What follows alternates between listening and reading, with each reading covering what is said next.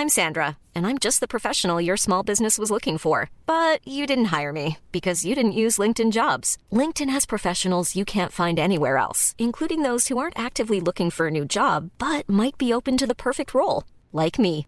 In a given month, over 70% of LinkedIn users don't visit other leading job sites. So if you're not looking on LinkedIn, you'll miss out on great candidates like Sandra. Start hiring professionals like a professional. Post your free job on linkedin.com/people slash today. Moi, j'imagine que oui, avec, euh, avec ton CV en plus, euh, tu dois être euh, recherché, quoi. Tu Un dois être demandé. Un peu. Vite fait.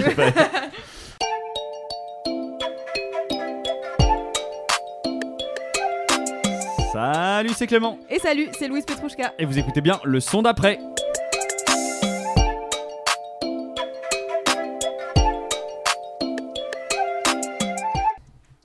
Bonjour à tous et bienvenue dans ce nouvel épisode du son d'après. Et on est. Bon, je suis Clément et comme toujours, je suis accompagné de ma meilleure binôme, Louise Petrouchka. Bonjour. Et on est hyper ravis d'être de retour avec un format invité. Ça faisait longtemps. Euh, Voilà, Euh, on, on le. On l'a potassé, on l'a préparé bien dans notre coin et on est vraiment ravis d'accueillir aujourd'hui Pierre-Claude. Bonjour, Bonjour Clément et Louise. Salut. tu vas bien? Très bien, super, merci de me recevoir. On est super content que tu sois là. Euh, je vais te présenter rapidement. Tu es lighting designer et scénographe. Tu as travaillé à mettre en lumière de nombreux artistes comme Geza Feustein à Jen Haddad, de Boys Noise à Etienne de Crécy. Enfin, on va avoir le temps de dérouler un petit peu euh, ta carrière qui est, ma foi, assez longue et riche. On a vraiment hâte que tu nous parles de tout ça, euh, surtout parce que je pense que Louise et moi, on a en plus un, une affection particulière à- au concert et donc euh, j'ai hâte que tu nous racontes un petit peu tout ça. Mais avant qu'on commence, Louise, est-ce que tu peux rappeler euh, c'est quoi le son d'après pour les gens qui nous découvriraient euh, grâce à toi? Bien sûr, eh ben, c'est un podcast de découverte musicale, le son d'après, qui sort un lundi sur deux, où on partage un peu nos kiffs musicaux du moment, en espérant vous faire alimenter vos playlists musicales. Et aujourd'hui, du coup, nous, on a demandé à Pierre de ramener deux tracks d'artistes qu'il aime, qui ont marqué sa carrière, et de notre côté, on a chacun ramené un morceau dont on voudrait discuter avec lui. Euh, et voilà, c'est ça le son d'après. Exactement. Dernière chose avant qu'on commence, les petites recommandations du jour. Vous avez l'habitude, chers auditeurs, vous, vous allez pouvoir retrouver les quatre morceaux qu'on s'apprête à vous diffuser dans la playlist du son d'après. Euh, comme d'habitude, on est ravis du coup d'accueillir tes deux morceaux. si vous aimez ce qu'on fait, vous pouvez mettre des petites notes sur Apple Music et Spotify. Suivez-nous aussi sur les applications de podcast particulièrement. Et puis sinon aussi, vous pouvez nous suivre sur les réseaux sociaux, à savoir Instagram et Twitter et TikTok euh, oui. aussi désormais. Voilà, super. Bon, j'ai hâte maintenant qu'on parle de musique. je te propose qu'on passe tout de suite. La première question qu'on va te poser, Pierre, c'est quoi tes premiers souvenirs de musique? Euh, je pense que mes premiers souvenirs de musique, c'est à la maison, euh, tout jeune. Mon, mon père écoutait Gainsbourg en boucle euh, et ça a fait quelque chose qui m'a un peu déstabilisé de, me dire que la musique pouvait être aussi importante dans une vie. Ah ouais, Euh, c'était vraiment un truc. Gainsbourg, c'était genre l'artiste fétiche de ton père? C'est ça, c'était en boucle. c'était en boucle et dans un deuxième temps, je suis né à Bourges, euh, qui Ah. était une ville importante pour la musique, Un festival, euh, un des plus grands festivals de France, je pense à l'époque, et qui était complètement différent d'aujourd'hui. C'était un festival international. euh, qui recevait des, des- des noms incroyables. Je me souviens de, de Snoop Dogg, de, euh, de Laurent Garnier, de Stevie Wonder. C'était assez fou et ça. euh, toute la famille était content. On trouvait toujours un artiste à aller voir. Mhm. C'était beaucoup moins franco-français. On est d'accord, ça s'appelle le Printemps de Bourges. hein. C'était euh, le printemps de Bourges. C'était ouais. le Printemps de Bourges. Toujours, mais euh, Et ça existe toujours. Ça existe toujours. C'est devenu un festival euh, plus de professionnels parce qu'il arrive euh, assez tôt dans l'année. D'accord. Et euh, sinon, d'artistes vraiment franco-français, de variété, mais il y a aussi beaucoup de découvertes. Un tremplin qui s'appelle les Inouïs. Mm. Euh, Enfin, en, en tout cas, voilà, dans cette ville, je m'ennuyais beaucoup. Pourtant, c'est une ville assez sympa, mais je rêvais d'évasion et je sais qu'une semaine par an, euh, enfin d'ailleurs quelques semaines avant que ça ouvre, on commence à voir arriver du monde. euh, Ouais, ouais. euh, Ouais, ça se préparait, vraiment. ouais, une effervescence assez, assez folle, plein de gens qui, qui erraient dans nos vies, dans nos rues, euh, Mm. assez calmes d'habitude et, euh, Et ça m'a beaucoup plu. Je me suis dit que peut-être euh, il y avait quelque chose à faire là-dedans. Et du coup, c'était vraiment un truc euh, entre, en, euh, de famille, quoi, d'aller au printemps de Bourges. Oui, ouais, complètement. Ouais. Bah, la ville change du tout au tout Mm. pendant le printemps de Bourges. Euh, Je crois qu'il y a 80 000 habitants et tout d'un coup, euh, on est à plusieurs centaines de milliers. Ouais. C'est dans la rue, c'est dans les salles, c'est partout. Et, et ouais, à l'époque, ça réunissait toute la famille. Il y avait, dans- il y avait tous les styles. et- Ouais. Et toi, du coup, ado, c'était un peu aussi ton premier festival où t'allais euh, solo avec tes copains, j'imagine? Ouais, complètement. Mm. Ouais. T'as vu qui, euh, par exemple, euh, qui t'a marqué ado où tu t'es dit ça, ça tue Peut-être peut-être tes souvenirs même de musique adolescent, tes premiers trucs que tu kiffais vraiment toi, quoi. Je me souviens, bah, c'est un peu, ouais, c'est Étienne de Crécy, je pense, qui m'a. C'était et à la fois la musique que j'écoutais avec mes potes, on, on adorait la musique des clips du dimanche soir très tard, quoi. R, Étienne de Crécy, Afex Twin, et euh, c'était la première fois que j'arrivais à voir quelqu'un que j'avais vu à la télé Ouais. Hmm. et qui en plus ramenait scéniquement quelque chose d'intéressant. C'était le fameux live. euh, Le cube. Le cube, ouais. Ouais. ok. Qui est un truc assez. euh, Je vois Clément qui fait Ok, c'est quoi Ah je j'ai pas entendu parler, mais vas-y. Bah, en gros, c'est euh, Étienne de Crécy qui est tout seul derrière ses machines et je sais pas d'ailleurs si j'allais dire ses platines, mais parce que des formations professionnelles, mais derrière ses machines. Et en fait, euh, il y a euh, une espèce de cube en LED, je sais pas Bah, exactement. non, non, non, pas du tout, parce que la. LED, c'est arrivé vraiment Plus bien plus tard. C'était, il était au milieu d'un échafaudage Ouais. euh, qui était recouvert de tulle, donc du, du tissu euh, semi-transparent. Il y avait de la vidéoprojection dessus Ah, qui recréait des, des effets de trois dimensions. euh, et c'était vraiment, euh, pour l'époque, euh, avant-gardiste. Ok, Mm. trop bien. Bon, moi j'ai envie de rebondir sur ce que, ce que tu disais euh, concernant ton père. C'est c'est quoi du coup? C'est pas tellement la musique de Gainsbourg, c'est plus en fait ce que Gainsbourg euh, évoquait pour ton père, c'est-à-dire une sorte de fascination ou vraiment de oui l'importance qu'il avait pour ton père, c'est ça qui t'a marqué? Ouais, c'est possible. C'est possible. Le, le fait de, de pouvoir euh, sortir de, de son quotidien, le fait de pouvoir s'évader grâce à la musique. Euh, Enfin, c'est vrai, vraiment un souvenir ancré euh, que j'ai continué peut-être à perdurer avec mes potes. Après, on s'est on s'est fasciné pour la musique funk. Euh, je Mhm. sais pas pourquoi, parce que c'était pas du tout euh, de notre génération et ce qu'écoutaient les, les gamins de notre âge. Il y avait très peu de.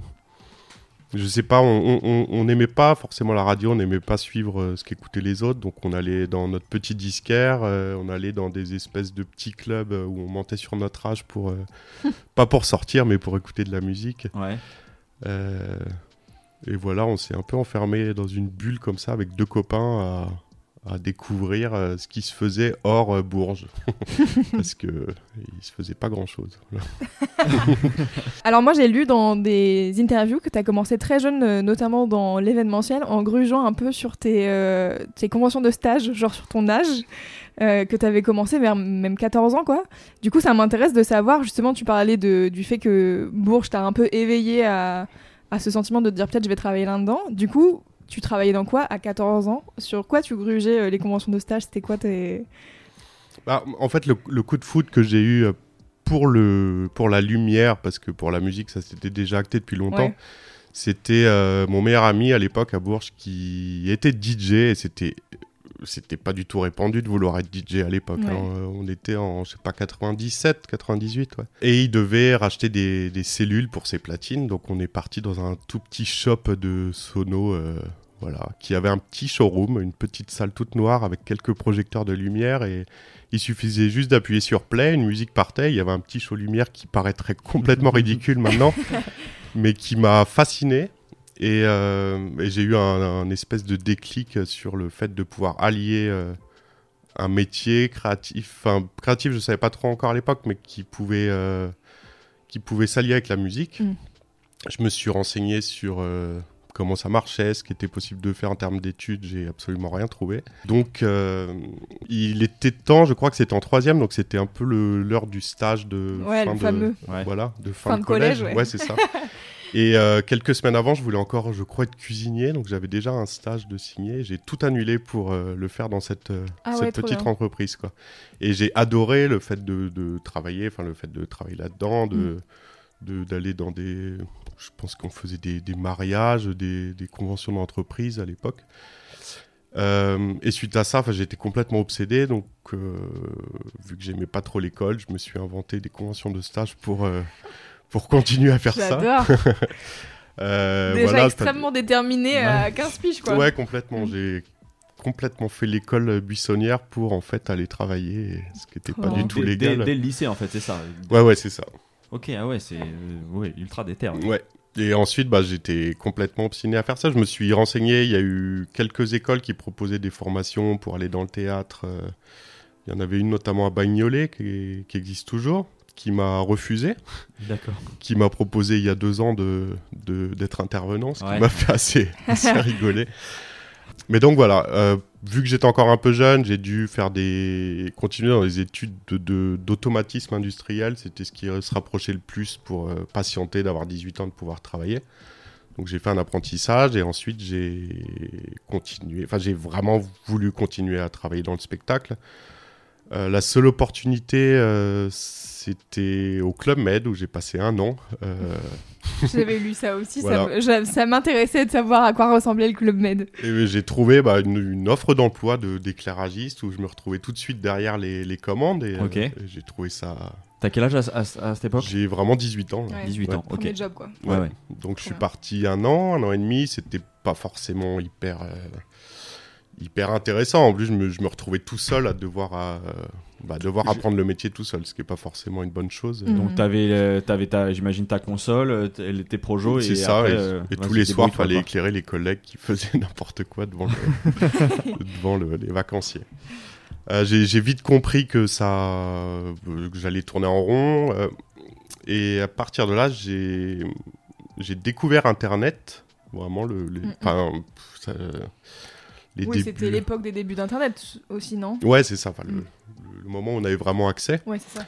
Et euh, il y avait une radio que j'adorais quand je montais à Paris avec mes copains, c'était Radio FG. Donc Mhm. j'ai été sur leur site pour essayer d'écouter un peu de musique. Je suis tombé sur la, la biographie des DJ qui avaient des résidences à Radio FG. Et je suis tombé sur quelqu'un qui s'appelle Eric Kaufman, qui était un, un- le DJ des soirées disco au Queen, tous les lundis soirs. C'était un, un truc assez énorme dans Paris. J'ai lu sa bio, il disait qu'il avait commencé au Club Med. Et euh, voilà, euh, T'as connecté tout à fait innocemment, j'ai Mhm. envoyé un email Ouais. chose qu'on n'oserait peut-être pas faire aujourd'hui, où il m'a tout de suite répondu qu'il cherchait quelqu'un pour remplacer celui qui avait ouvert le Queen peut-être 15 ans avant, que Ouais. cette place allait se libérer euh, le lundi d'après. Donc le Queen, pour nos auditeurs et auditrices, c'est un club sur les Champs-Élysées qui est assez mythique euh, à cette époque-là, quoi. Ah, complètement. Ouais. Qui était ouvert 7 jours sur 7 depuis 1992. je Ouais, voilà ça. Euh, donc euh, voilà, quelques jours après, je monte un lundi soir à Paris. Il y a une queue énorme devant les Champs-Élysées. On me fait rentrer, on me fait faire un essai. Voilà, on, on me laisse deux boutons. euh, voir si j'ai le tempo, si je connais la musique. Ça dure une heure et je rentre chez moi. Le lendemain, il m'appelle pour me proposer un CDI. Donc ça reste une discothèque, mais c'est hyper intéressant techniquement. À l'époque, c'est un. Ça a beau être une discothèque, c'est euh, technologiquement parlant, c'est fou. Et, euh, et j'y reste 4 ans, voilà. Mm. À faire de la lumière tous les soirs pour les plus grands DJ du monde. Et, euh, Ouais, donc là déjà, tu, tu... est-ce que là t'es déjà en interaction avec ces gens-là ou c'est t'es assez libre finalement dans ce que tu fais euh? Ouais, je suis complètement en interaction. Et puis ça me fait plaisir de savoir que des, des DJ viennent en étant au courant qu'ils vont avoir un show lumière euh, vraiment marqué pour la Ouais. musique. Euh, moi, ça me permet et de continuer à écouter de la, de la musique et de d'apprendre vraiment le métier à avoir une, une console lumière entre les mains à peu près 8 heures par jour quoi. Ouais. C'est tous les jours? C'est- tu J'y bossais- suis 5 à 6 jours par semaine, ouais, Ouais. 6 soirs. Ouais. Puis la nuit, quoi, Nuit, surtout. surtout. Ouais. La nuit, c'est ouais. ça. Ouais, J'imagine c'est assez drainant, du coup, comme rythme euh, au quotidien de faire. ouais, euh, c'était intense. euh, J'ai mis vraiment longtemps à m'en sortir. Ouais. euh, mais c'est- moi qui ai compris qu'il fallait que j'en sorte parce que c'était pas forcément valorisant. Et à l'époque, les, les clubs, maintenant, tout le monde est tourné vers le vers l'artiste, quoi. C'est ça que j'aime dans le spectacle. Mm. Là, euh, c'était un peu euh, pisser dans un violon, entre guillemets. Bah après, ce qui peut être aussi un truc chouette dans le club, c'est que le DJ soit pas forcément au centre de l'attention et que les gens s'amusent entre eux, quoi. Ouais, bien sûr. Bien sûr. Tu nous as dit que les Chemical Brothers avaient une importance particulière dans ta carrière. Est-ce que tu peux du coup nous expliquer pourquoi? Parce que c'est euh, ton le premier choix de Ouais. tes morceaux C'est- C'est c'est surtout la, euh, le lien qu'ils ont avec le côté créatif et, euh, et le fait qu'ils veuillent pas être au milieu de l'attention. Donc les Comical Brothers, ils sont deux, ils sont au milieu de leur machine, mais ils ont toujours eu un dispositif euh, scénique grandiose et avant-gardiste. Donc euh, juste, juste après avoir quitté le Queen, j'ai travaillé pas mal d'années dans l'événementiel parce que c'était le seul moyen de, de garder un rapport à la lumière, mais tout en, en m'écartant du- de la musique. C'était Mm. pas un choix, c'était que le, le live, les concerts, c'était euh, c'était difficile d'accès. Ouais. Donc, euh, je faisais un peu de tout, euh, de la mode, des- de la politique, des conventions, et parfois, je travaillais dans les festivals de musique, ce qui m'y rapprochait, mais pas, pas forcément du bon côté. euh, C'était plutôt pour euh, éclairer les arbres, enfin voilà, tout ce qui se faisait. Ok. euh, voilà. Ouais, les à côté, quoi. Oui, les on à côté de la scène. On n'y pense pas, mais il y a aussi de la scéno autour de, des scènes. Voilà, c'est ça. Et euh, ça, c'était, je sais plus, en 2010 ou 2011, j'étais au Paléo Festival, donc en Suisse. Ouais. Et là, les Comical Brothers euh, étaient invités ce soir-là. Et j'ai pris une énorme claque. C'était le début des écrans LED ou, euh, ou vraiment de la scénographie. Sauf qu'eux avaient poussé le dispositif bien plus loin que ça, qu'ils ont gardé d'ailleurs 15 ans après. C'est d'avoir un écran LED avec énormément de lumière derrière. Donc par transparence, ils arrivent à, à interagir entre la lumière et la vidéo. Mhm. Et voilà, j'étais censé travailler ce soir-là, je me suis assis dans l'herbe et j'ai pris une claque pendant une heure. Tout simplement. bien. Voilà. Ok. Bah, je te propose qu'on écoute euh, le morceau que t'as choisi.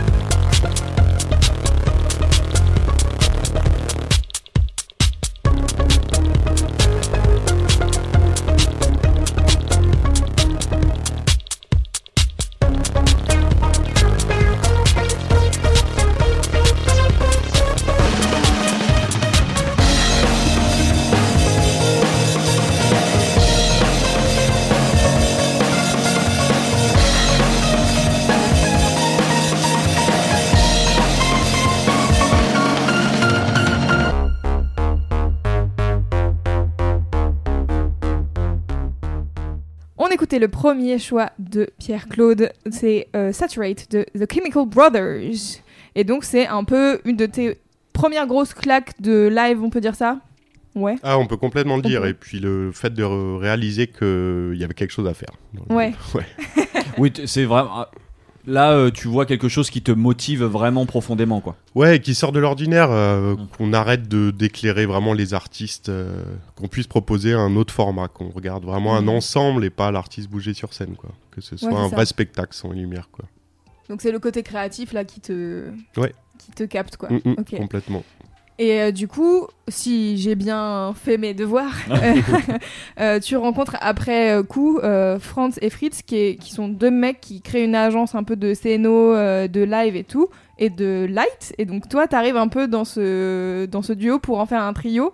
Et vous commencez ensemble à bosser justement plus dans le live et dans la musique. Est-ce que tu peux nous raconter un peu comment ça se passe cette rencontre? Est-ce que c'est un hasard ou est-ce que euh, c'est des gars que tu connais depuis longtemps et que vous vous mettez à travailler ensemble? Non, c'est complètement hasard. Là, on revient en 2012 ou 2013, et c'est un peu une période charnière dans la scénographie, c'est-à-dire qu'il y a des nouvelles technologies qui arrivent. Euh, Oui, d'ailleurs, je voulais préciser qu'est-ce qu'un écran LED Euh, C'est un écran vidéo, voilà. C'est ça, un si écran jamais, vidéo, euh, mais ça peut être aussi de la lumière. Ouais. À partir de la LED, c'est plus des lampes, c'est plutôt euh, électronique. Et, du coup, ouais, tu peux le programmer, quoi. voilà, exactement. Et donc, grâce à, à tous ces outils et au fait que ça devienne beaucoup plus accessible pour les groupes, de plus en plus de, de groupes de musique veulent avoir leur propre identité. Je pense qu'il y a aussi les réseaux sociaux qui, qui ont, Ah euh, l'époque, ouais. Ouais, on joué un rôle là-dedans. C'est que voilà, on- L'importance de, de montrer du visuel et qu'il soit justement original. et, Exactement, euh, et en et une, avec en une photo sur Instagram, comprendre de quel groupe on parle. Quoi. Ouais. Donc, euh, je me retrouve à. Je suis embauché au Peacock Festival, la première édition Ouais. à Paris. Mhm. Et euh, à cette époque-là, il y a deux scènes, une extérieure et une intérieure. Et ils ont pris euh, deux scénographes pour, euh, pour chaque scène et chacun d'eux a besoin d'un assistant. Euh, donc je suis l'assistant d'un d'entre eux et là on a un coup de foudre euh, euh, professionnel. Mm. Euh, moi j'adore, je vois deux jeunes hyper talentueux à qui on fait confiance et euh, voilà, on, on se lie d'amitié et quelques jours euh, plus tard ils me proposent de, de finir une des tournées de, pour laquelle ils ont fait la scénographie. C'était Rhône à l'époque, sa toute première tournée. Euh, donc me voilà parti en tournée euh, sur les routes de France pour, euh, pour un artiste que j'adore, euh, voilà, qui a déjà une grosse identité visuelle, qui s'intéresse beaucoup à ça. euh. Mm. Euh, donc là, je suis vraiment comme un cancan pâte, quoi. Je, voilà, je me régale. Et euh, quelques semaines après ça, ils ont le retour de Geza Felstein, qui, euh, qui est déjà en tournée, mais en fait qui a, qui a connu un succès hyper rapide, donc qui est parti quasiment de rien en mode DJ sur une scène noire à Ouais. devoir avoir une scénographie, euh, une grosse identité visuelle. Euh, donc voilà, ils me balancent sur la route. Ils te euh, mettent le- euh, donc là l'idée ils te disent voilà il y a Geza Feustein qui euh, qui veut qu'on s'occupe de sa euh, De sa DA. de sa DA ouais de sa DA euh, en tout cas euh, sur scène Ouais. du coup il te t'es bombardé dessus vous travaillez ensemble On travaille ensemble. Moi, je m'occupe plutôt de la partie euh, synchro, euh, musique, vidéo. Ça, c'est mon truc, musique, vidéo, lumière. C'est que eux s'occupent plutôt de la partie scénographie, le, le mobilier, voilà, où placer les lumières. Moi, je reçois la session live de l'artiste, donc vraiment sa, sa musique. ok Et je m'occupe de synchroniser la lumière dessus et, et la vidéo. Ce qui se passera à tel moment. euh, voilà, ça, ça me prend deux semaines. J'ai pas vraiment l'habitude de ça à l'époque. Et il faut tout de suite. euh, euh, on fait un Olympia dans la foulée. Et ensuite, on part en tour du monde pour euh, deux ans. Ok. Ça commence petit et on finit à Coachella un an et demi après. et voilà. Bah typiquement, alors du coup, c'est peut-être, euh, je me dis que ça peut être une bonne idée de, partir là de l'exemple par exemple que tu as avec Geza Feustein quand tu quand tu reçois sa musique. Du coup, qu'est-ce qui drive un petit peu ta la création à ce moment-là euh, Tu vois, est-ce que c'est, je sais pas, l'émotion, la performance, la mise en avant de l'artiste? Alors là, j'imagine que ça va être encore plus exigeant sur un artiste électro comme Geza Feustein parce que c'est pas des musiciens qui bougent, j'imagine, sur une scène. Donc il y a vraiment un truc de, oui, de visuel hyper important. Comment ça part de quoi Euh, Même, euh, j'imagine qu'il y a aussi des contraintes budgétaires. Enfin, Voilà, comment euh, ça se passe pour n'importe quel artiste, euh, quand il fait appel à nous, il faut déjà essayer de comprendre son univers, un peu parler avec lui, se renseigner sur sa musique, évidemment, euh, donc son univers visuel, si ça va être gay, dramatique, euh, voilà, ce genre de choses. Mm. Euh, J'ai envie de dire que le plus important, c'est plutôt comprendre les, les contraintes financières et logistiques. Euh, c'est quelque chose où les producteurs sont pas hyper transparents avec nous, ils nous disent pas le budget, parfois ils le connaissent même pas eux-mêmes avant que ça, ça commence. Donc il faut comprendre l'importance qu'aura cet artiste, euh, dans quel genre de salle il jouera, s'il va faire une tournée de, de, de club, de smack, de zénith, en festival, savoir quel, quel euh, slot il aura, s'il sera tête d'affiche, s'il jouera la Mhm. journée, s'il jouera de nuit, de jour, tout ça c'est important. Euh, savoir l'équipe qu'on peut avoir, combien de techniciens, si ça voyagera en bus, voilà, le nombre de camions, etc. Donc, Ouais, il y a déjà, c'est déjà beaucoup de contraintes, euh, on va dire très techniques et financière. et voilà. financières. Ouais, ouais, avant tout, avant de commencer voilà, à. je, je pense qu'il faut mieux s'intéresser d'abord à ça plutôt qu'à l'esthétique parce qu'on peut vite s'emballer et être déçu. Ça c'est sûr. Et puis j'imagine que tu as tout de suite envie de voir. Enfin, si tu t'écoutais que euh, les producteurs ou les artistes, tout de suite, euh, ça serait le, le monde, quoi. Ouais, C'est ça. Tu fais un stade de France à chaque fois. Ouais. quoi. Bien sûr. Et Coacher là à chaque fois. Ouais. Il y a cette nouvelle mode où justement il faut que ça tape euh, fort tout de suite, que ce Mm. soit grandiose. euh, pour qu'ils aient des images, pour qu'ils puissent euh, les diffuser, pour que ça tente Mais les promoteurs de les 12 euros. booker. Voilà. Et ensuite, ça va descendre crescendo. voilà. Ouais, ouais, ok. Et à partir de ça, du coup, quand, t'as un- quand vous avez réussi plus ou moins à cibler, qu'est-ce que tu, qu'est-ce que tu recherches dans la création? C'est-à-dire, euh, est-ce que c'est une émotion? Est-ce que c'est. euh, je sais pas, qu'est-ce que tu veux faire ressentir au public? Est-ce que, c'est- est-ce que d'ailleurs, est-ce que ça varie peut-être d'un artiste à, l'autre aussi, j'imagine? Bah, J'ai envie de dire, moi, ma façon de fonctionner, j'ai envie qu'il y ait quelque chose de, de tout de suite euh, identifiable, que ce soit aussi beau à regarder allumé qu'éteint. Euh, d'essayer de cacher la technique un maximum parce que c'est pas quelque chose qui m'intéresse. La technique pour moi c'est juste un outil. Qu'est-ce que tu appelles cacher la technique? Cacher les projecteurs par exemple, que, que même qu'un écran vidéo fasse partie du décor mais sans montrer que ce soit un Mm. écran vidéo. Ça peut être par des par, euh, par du matériau, par des, des drapés à cacher, enfin n'importe quoi, mais j'aime pas trop être dans la démonstration. euh, voilà. Ensuite, euh, la, la différence vraiment entre un artiste électronique et, et rock, c'est que l'artiste électronique va être le, le centre d'un tout. On va, il va faire partie de la scénographie, il va pas bouger. Le public va regarder un, un spectacle à, en 16 neuvième, quoi. Il va regarder un tout.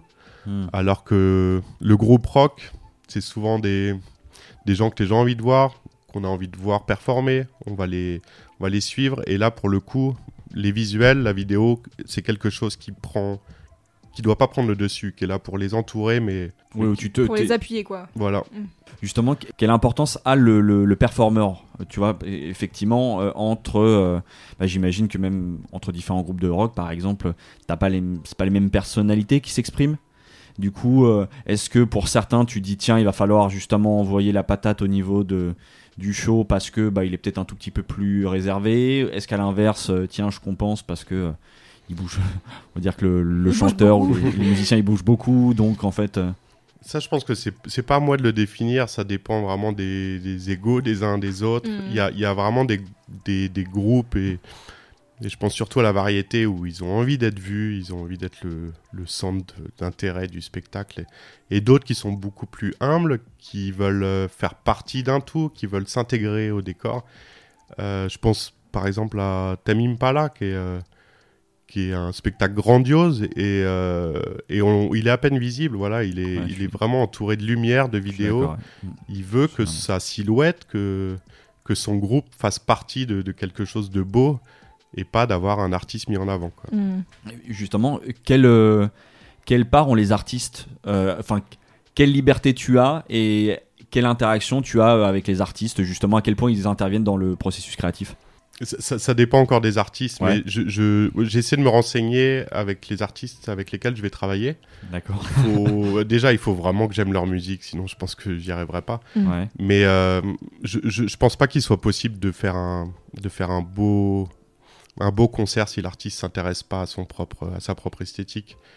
Et euh, quand c'est arrivé, j'ai été déçu. Ils ont été déçus euh, parce qu'on ne communique pas, on peut pas se comprendre l'un et l'autre. Mais euh, les, les, les spectacles les, les plus intéressants que j'ai faits, j'ai- j'étais en interaction avec eux con- constamment. Hmm. Je pense à ça. Phoenix qui sont complètement, qui travaillent autant sur le, le visuel que leur musique. C'est euh, c'est hyper important pour eux à quoi va ressembler leur concert. Quoi.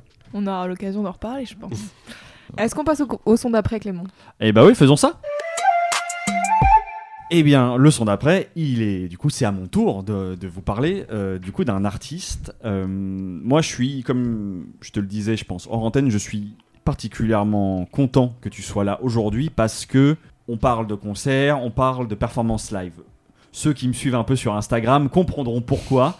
Effectivement, mon compte perso ressemble de loin plus à un média de compte rendu de concert qu'à la vie de Clément Gonzalez. Et il est vrai que mon histoire d'amour avec les concerts est désormais longue et assez riche. Elle commence quand j'étais petit avec Henri Dess à l'Olympia. Euh, puis elle s'est prolongée au collège où je suis allé voir les Red Hot Chili Peppers, Coldplay, les Rolling Stones, tout ça dans un stade de France en fusion, etc.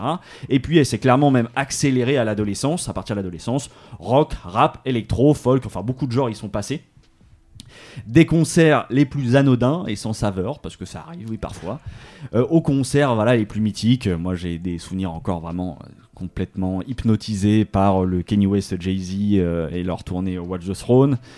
Euh, ou le, par exemple, là, plus récemment, euh, PNL, euh, quand ils étaient à, À Bercy. c'était fou. Bref, et j'ai même eu la chance, voilà, de vivre évidemment des concerts dans, dans le public et même parfois dans les coulisses, grâce à Deluxe et le Escrew que j'ai pu suivre du coup pour avoir fait leur clip. Bref, puis en réfléchissant du coup aux souvenirs marquants que j'avais eu en concert, m'est apparu très rapidement en fait le moment où j'ai vraiment pris conscience de la puissance de la mise en lumière d'un show. Ce truc qui fait que le, ouais, le spectacle passe un peu dans une autre sphère. Et alors moi, on est exactement le 23 février 2013. Ah ouais. je suis au Zénith de Paris pour aller voir Vitalik en concert. Vitalik, euh, donc pour ceux qui ne le connaîtraient pas, figure importante de la musique électronique française depuis 2005. Le concert se passe très bien et je me prends globalement un bon souffle de musique électro jusqu'à ce qu'arrive le morceau Stamina. Et là, c'est vraiment l'explosion d'immenses spots de lumière blanche accrochés au plafond qui s'allument et qui commencent à quadriller un peu la salle, comme ça, dans un ballet lumineux au rythme des grosses basses du morceau. Moi, je suis totalement transporté par cette vision et je vous propose de vous faire du coup une petite idée de la scène en écoutant le morceau ensemble.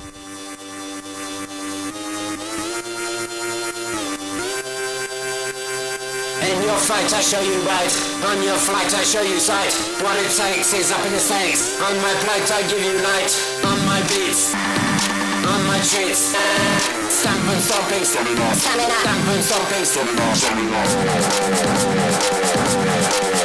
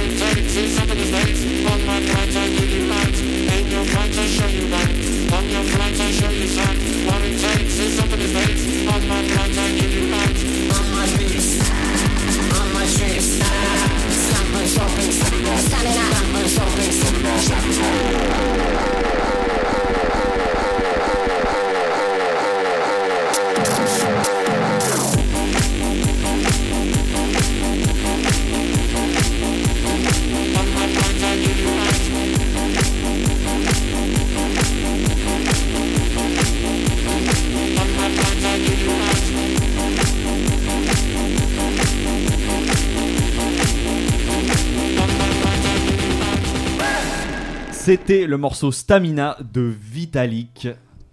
Bon, je me tourne vers toi, Pierre. Alors, tu as l'air d'être euh, d'être parfaitement au courant de, de cette scéno, donc euh, j'ai raconté un peu. Je peux que acquiescer d'ailleurs, je pense qu'un quart des vues sur YouTube de ce concert viennent de moi. je, je l'ai regardé en boucle.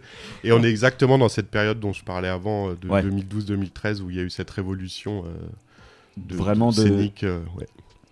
Et, Et- pour, pour la, la petite, euh, la petite anecdote, euh, l'éclairagiste de Vitalik est mon meilleur ami. Ah, trop marrant. Ah, D'accord, Euh, oui, effectivement. Ils sont devenus hyper proches et pour montrer à quel point la lumière est importante pour lui, euh, Vitalik, euh, quand il part en grosse tournée, euh, il a une équipe énorme, euh, bus, camion, euh, tour Mhm. manager, ingénieur du son, etc. Mais la plupart du temps, il fait des DJ sets partout dans le monde.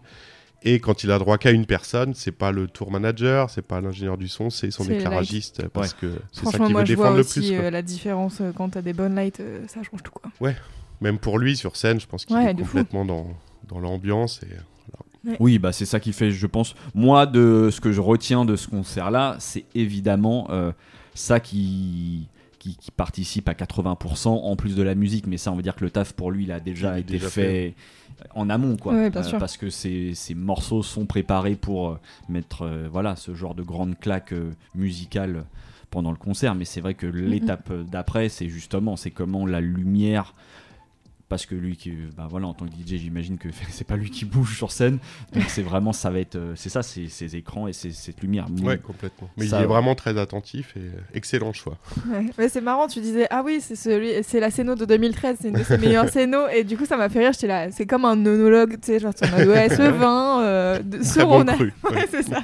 et ça me fait du coup ça me fait penser à quel point tu du coup tu écoutes de la musique mais surtout à, à quel point tu te rends à des concerts Euh, est-ce que et où tu vas ouais où tu vas chercher de l'inspiration peut-être ou pas d'ailleurs mais Je me rends plus à des concerts parce que j'aime la musique. Ouais. C'est pas forcément source d'inspiration. Après, quand je prépare un- une nouvelle tournée, que je, il m'arrive de douter. J'adore aller voir énormément de concerts. Ça peut soit me me montrer que j'ai raison de douter parce que ce que je suis en train de faire est nul, soit euh, me dire ouais c'est peut-être pas si mal ce que, va, ce que ouais, je suis en train de faire.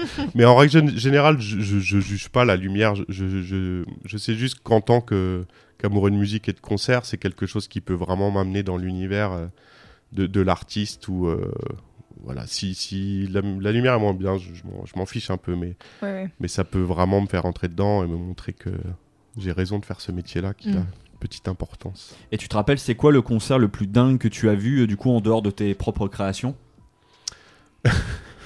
Euh, Qui t'a mis peut-être la plus grande claque visuelle ou... Ouais, je pense que je dirais Tamim Pala parce que c'est vraiment juste. C'est vraiment juste et c'est ce que j'aime. Il n'y a, pas forcément trop d'artifice. Il peut faire des choses juste en lumière, sans vidéo, qui sont vraiment incroyables, qui, qui amènent à un état de transe comme sa musique. C'est absolument brillant, bien réalisé. Trop bien. C'est un copain à toi aussi qui fait Tamim pas là ou pas? Non, non. non. Et j'espère qu'on va pas le rester parce que c'est vraiment l'artiste avec qui j'aimerais travailler un jour. Ah Donc, ok. Ben, c'est bien, on avait, On avait cette question. on avait cette question-là, ça nous intéressait, mais je suis, je suis d'accord, moi je me souviens d'avoir vu Tamim Impala, bah, je pense que c'était à Will of Green, du coup, il y a quelques années, et bon, déjà, j'ai- j'aime bien la musique de Tamim Impala, mais il y a une, c'est vrai qu'il dégage, je trouve, une super belle poésie, Ouais. Euh, et c'est vrai que c'est, ça m'avait intrigué, euh, à quel point, euh, effectivement, on- ils se mettent pas en avant. Ouais, c'est vraiment ouais, une sorte de ouais de visuel global euh, alors ça, que ouais. c'est vrai qu'ils ont bah, c'est comme l'image d'un groupe de rock et qu'on a souvent en tout cas moi pour en avoir vu beaucoup aussi des, des groupes de rock euh, sur scène euh, t'as- c'est souvent voilà c'est très incarné quoi Non, ils sont intégrés à la scénographie, là. ils en font partie. quoi. Mm. Mm. Et je sais, je sais que, que Kevin Parker est, euh, est omnubilé par ça. là. La scénographie, ça lui importe beaucoup. Il y passe des mois et des mois avec son équipe à, à travailler là-dessus. Et c'est aussi son, son capital qui va, qui va mettre en jeu parce qu'il Ouais, il met un, un investissement énorme là-dedans parce qu'il veut, il préfère tourner beaucoup et peut-être gagner moins, mais que ce soit, que ce soit beau. Quoi. Et pour revenir à ton travail, toi, euh, est-ce que à force, bah voilà, ça fait, ça fait quand même un certain moment que tu es dans, dans ce milieu-là, est-ce que tu as des habitudes de mise en scène, des, des trucs un peu, euh, je sais pas, signature, j'ai envie des de dire marottes oui voilà Ouais. ou des- Ou est-ce que chaque euh, show est unique? Enfin, chaque Ah. nouvelle euh, artiste avec qui tu travailles, quoi. Moi, je dirais que ma, ma signature, c'est euh, c'est pas forcément à quoi le, le- la scénographie va ressembler, mais c'est plutôt de vivre le show. C'est la, la dynamique, euh, Mm. le travail de la lumière et de la vidéo sur la musique, et pas, euh, et pas en foot, euh, en foot plein la gueule juste sur une image. quoi. C'est c'est de travailler vraiment la lumière sur la musique pendant, ouais, c'est ça. Tout à l'heure, tu toute la parlais de la, de la synchro. Ouais, c'est ça, la ouais. synchro, quoi. C'est que euh, quand il y a une basse qui tape, il faut qu'il y ait une light particulière qui tape au bon Exactement. moment, quoi. Ok. voilà. Donc faut, faut réussir à allier à ce que l'identité visuelle soit, soit chouette, mais je préfère. euh, c'est- c'est c'est quand même du spectacle vivant, donc je préfère que ce soit agréable à, à regarder, à vraiment être présent au, Mhm. au concert plutôt qu'en en foutre plein la gueule sur Instagram. Quoi. Less is more, un peu, tu vois. Exactement. Ouais. Non, non, mais le minimalisme, ça m'a toujours, euh, ça m'a toujours plu. euh. Voilà, faut que les visuels aient du sens. On se sert souvent des écrans vidéo dans mes shows comme, euh, comme lumière, juste pour un aplat de couleurs, un Mhm. dégradé, plus que un fond d'écran Windows qui va tourner pendant Ouais. trois minutes. quoi. Mais j'allais te demander justement, est-ce que tu as un rapport particulier à la vidéo, toi? Est-ce que tu, tu fais du design de vidéo ou toi c'est vraiment lumière uniquement? Moi, c'est c'est plus la lumière qui me parle, mais la vidéo, c'est c'est vraiment pas inintéressant pour, euh, pour allier ça au décor, justement. Et c'est comme ça que j'ai commencé à travailler avec Geza Felstein. C'est qu'on se servait de d'écrans vidéo qui coûtaient très cher à l'époque, compliqués à, à prendre en tournée avec nous, et on s'en servait uniquement pour envoyer des flashs blancs. Voilà, rien d'autre. Euh, on prenait des techniciens avec nous en tournée qui comprenaient pas pourquoi on s'en servait pas plus. Mais vous vous rendez compte du prix que ça coûte et Mhm. euh, tu, vous allez l'utiliser que quelques secondes ou minutes dans le show. Ouais, mais c'était ça qui, qui faisait Ouais. la différence. Quoi. Avec Phoenix, c'est différent. Eux sont vraiment attachés à, à l'art visuel et ils ont beaucoup de références à. Voilà. Ils, ils aiment poser des images sur leur musique, donc les écrans pour ça, ça aide beaucoup. Quoi. Mm. Ça prend combien de temps en général une création du coup que pour un un show, euh, bah, on va dire pour un concert, parce que j'imagine qu'après, en fonction, tu- on aura l'occasion, je pense aussi de parler un petit peu de ce que tu fais à côté. Mais euh, oui, pour un- une scénographie de concert, ça, tu prends, prends combien de temps je dirais que ça prend six mois, entre six mois et un an. Les, les premières discussions, un groupe sait qu'il va tourner euh, la saison d'après, donc on peut com- commencer à en parler, à avoir des idées. Mais le gros du travail, il faut, il faut que l'idée euh, l'idée soit là six mois avant pour qu'il y ait le temps de, de booker des équipes, booker du matériel, voire de la construction. euh, pour les tournées mondiales, prévoir le fret, etc. Donc six mois avant, ensuite fabriquer les visuels, euh, programmer la lumière. Et euh, le mois avant la première, là, on va commencer à se réunir pour être en résidence dans des Ouais, salles. ok, et- c'est ce que je me demandais s'il y avait des résidences justement. Ouais, ouais. En, en règle générale, ils travaillent avec les musiciens et l'équipe sonore euh, un mois avant. Et la lumière vidéo, on se retrouve deux semaines avant la première. Ok. Et on... Ah ouais, c'est vraiment short en fait comme timing. euh. C'est short, journée. mais euh, tout est prêt d'avance. Moi, je, Ouais. je travaille sur des logiciels qui, qui simulent la vidéo, la lumière, les mouvements de, de décors. S'il faut, on, on- on sait exactement ce qui va se passer avant. Là, c'est vraiment pour se rendre compte en vrai de. Caler les trucs quoi. Ouais, Mm. c'est ça. Et au tout départ, comment ça se passe? C'est-à-dire que tu parlais de, de j'ai pas le, le terme que tu as utilisé tout à l'heure, mais leur set, la setlist ou le même La le- session live? la session live, tu la reçois, t'es chez toi, tu l'écoutes, et là il y a les idées qui t'apparaissent, tu les notes, et ensuite échanges avec le groupe euh, là-dessus? Ouais, c'est ça. On va. bah, en, en règle générale, on, on doit caler la scénographie avant de recevoir cette fameuse session live parce qu'on est euh, plusieurs mois avant. Ouais. Euh, la- L'album n'est peut-être pas terminé, même pas écrit. C'est fascinant moi je trouve. Voilà. Mais euh, Comment est-ce que tu arrives à caler une session Enfin comment tu arrives à caler des lights sur un truc que tu sais pas ce que c'est? Bah, pour des groupes, pour des groupes qui ont déjà une discographie, on, Ouais. on Ah ouais, s'attend à ce que ça change pas drastiquement. Mais euh, voilà, pour des groupes en développement, c'est un peu plus compliqué. Il va falloir Mhm. entendre quelques. Oui, quelques c'est ça par choses, exemple, mais que j'imagine quand tu travailles avec Phoenix, ils ont déjà plusieurs albums, donc Oui, tu oui, peux et puis déjà on sait te- qu'ils vont jouer des, des morceaux anciens. Mais le, le plus gros de l'écriture lumière, ça arrive quelques semaines avant. euh, Ça, c'est. Voilà, c'est. Ouais c'est un bon rush quoi. Exactement. on essaie d'avoir une, une, une identité par morceau, ça on peut l'anticiper Ouais. avant, mais l'écriture vraiment euh, de la dynamique, ça c'est euh, Mm. en dernier. Voilà. Et tu dis on, vous êtes plusieurs à bosser sur, euh, sur du design lumière ou Ouais, je parle de mes collègues, et- enfin de, de, mes, de mes confrères et De moi plutôt. Mais euh, pour ce genre de tournée, ouais, je travaille quand même avec euh, soit des programmeurs ou alors des, des graphistes vidéo. Voilà. La petite question qui me vient, mais euh, à quel point, euh, alors j'imagine que peut-être aussi en fonction des artistes américains ou français ça, ça varie, mais euh, à quel point par exemple les paroles d'une chanson peuvent, euh, toi, peuvent t'inspirer ou te faire, euh, oui, te, te- te- te- t'accompagner dans la création? Moi, je dirais que c'est plus la musique que les paroles. Je suis, Ok. pas, je suis pas hyper sensible aux paroles, Mm. mais plus à, à la vibe de la musique. Euh, donc non, je dirais que. Ok, voilà. non mais c'est... On, on- on peut tout de suite sentir euh, un, un mood euh, avec la musique. Ouais, de fou. Oui, euh, on parle souvent même d'ailleurs de, de musique et de couleurs, tu sais, d'une musique. euh, c'est vrai que je pense que ça, du coup, ça doit jouer. Enfin, oui, c'est ça, ça doit. ça Ouais, jouer. Non, et puis euh, bah, n'a pas forcément beaucoup de paroles, et les Strokes et Phoenix, leurs paroles veulent partent un peu souvent dans tous les sens. Sont pas... Ouais, c'est ça. pas- pas Mais par exemple, tu travailles avec. euh, parce que j'ai vu que tu avais travaillé avec euh, Juliette Armanet, par exemple, Ouais, récemment. Voilà, c'était par exemple sur ce type euh, d'artiste, ça m'intéresse. Ou tu as travaillé aussi avec Christine The Queens. ouais par, bah, par exemple, Juliette Armanet, on n'utilise pas de vidéo, donc euh, traduire, une, traduire des moods en, en lumière, c'est différent de la vidéo. Ouais. Mais tout son album se faisait parler du feu. Donc là, ça nous a amené pas mal de- d'idées au niveau artifice qui, qui sont assez évidentes ouais. et de couleurs, ouais, en l'occurrence. ouais. Est-ce qu'on passerait pas au son d'après? Bah oui, faisons ça. Alors, on va du coup passer au- à ta deuxième euh, sélection.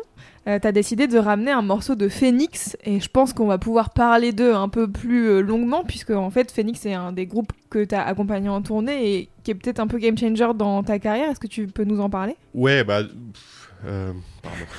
Par où commencer? Ça fait combien de temps que tu travailles avec eux?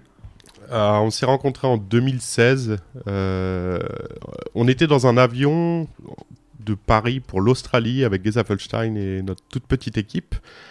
Et on se retrouve dans le même vol que les Phoenix, dont tout le monde parle euh, comme le groupe français euh, dingue. Mm. ça, ça chuchote entre nous. euh, regarde, c'est les Phoenix. euh.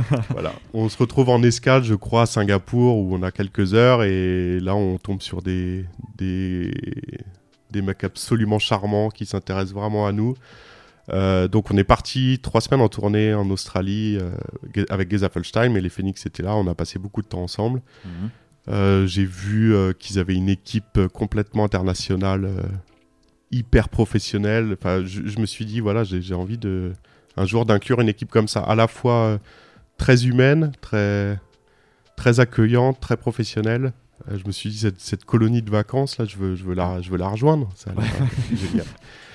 Et j'ai choisi ce morceau en particulier parce qu'il défendait cet album euh, Bankrupt qui est sur, sur- pour lequel j'ai été les voir en concert euh, à Sydney.